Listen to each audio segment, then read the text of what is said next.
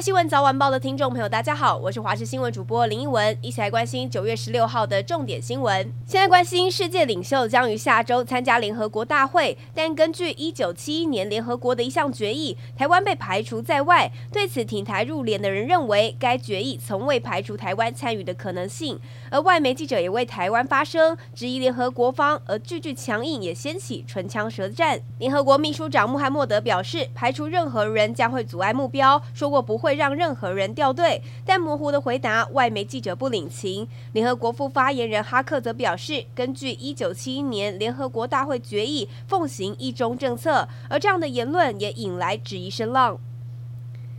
两度问鼎泰国总理失利的皮塔十五号在社群网站上发表贴文，宣布辞去前进党党魁。他在贴文当中表示，希望让其他议员担任反对派领袖，并强调自己无论在哪个职位都会和前进党以及人民一起努力。皮塔目前正面临泰国宪法法院调查，是否违反国会议员不得有媒体持股的法规，他的众议员资格也因此被暂停。皮塔则始终否认自己有违法的情形。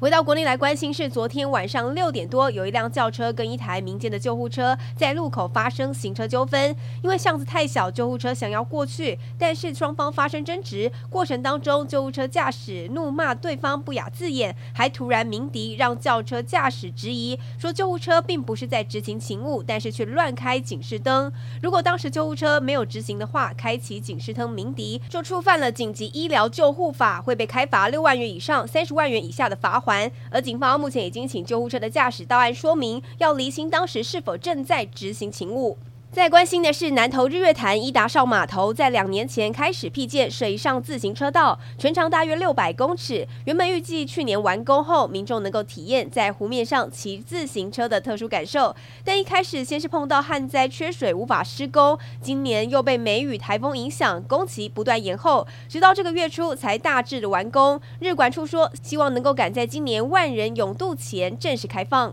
而随着文创产业兴盛，不少漫画改编成影视作品，在各种平台上播出，这也让 IP 经济呈现蓬勃发展，商机上看五百亿元。像真人版影集《航海王》宣布会有第二季，而现在文创产业兴盛，专家也看好 IP 财前景，表示商机有五百到七百亿元，成长提升大概每年百分之五左右。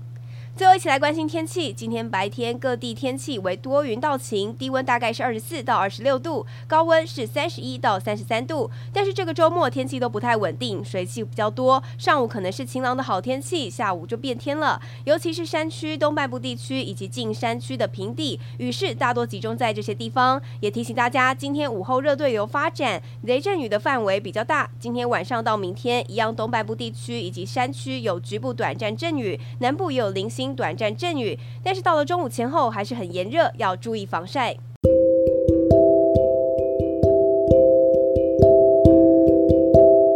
以上就是这一节的新闻内容，我是林文，感谢你的收听，我们下次再见喽。